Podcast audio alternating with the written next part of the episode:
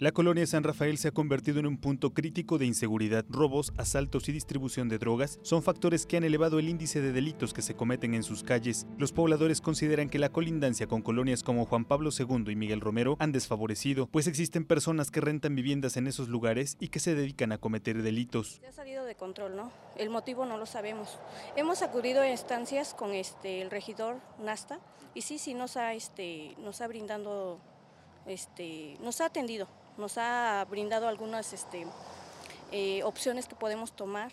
Eh, es muy difícil esta situación que estamos viviendo, pero este, Esperemos que con el apoyo de los vecinos. Según la estadística de seguridad pública, apenas uno de cada diez delitos cometidos en esta zona se denuncian ante la Fiscalía General del Estado, por lo que en el mapeo delictivo, dicha colonia no figura entre las de mayor prioridad para las autoridades policiales, aunque dista mucho de la realidad. Según el mapeo de inseguridad, son las calles Ramón Caballero, 18 Norte, 16, 22 y 24 Poniente los lugares en donde más se cometen delitos, además de otros puntos cercanos a colonias vecinas.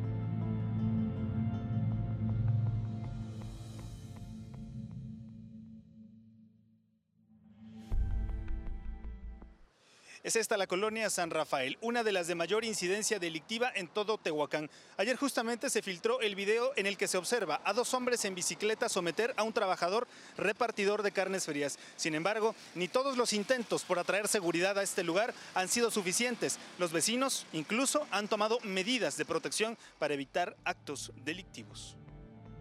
La organización de vecinos prevalece en esta localidad, sin embargo, esperan mayor apoyo de las autoridades y evitar la confusión ciudadana, pues aseguran que ahí se cometen delitos porque muchas veces las autoridades están coludidas. Sí, ha habido varios cambios, varios cambios que realmente nosotros estamos en desacuerdo.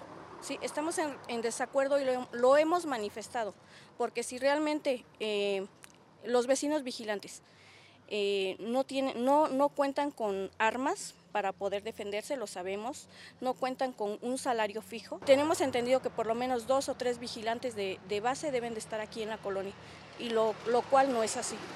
No es así, no están en la colonia, vienen, hacen su reporte, pero realmente aquí, aquí en la colonia no están. Imágenes de Shanitzer queda para Mega Noticias, Hugo de la Cruz Sánchez.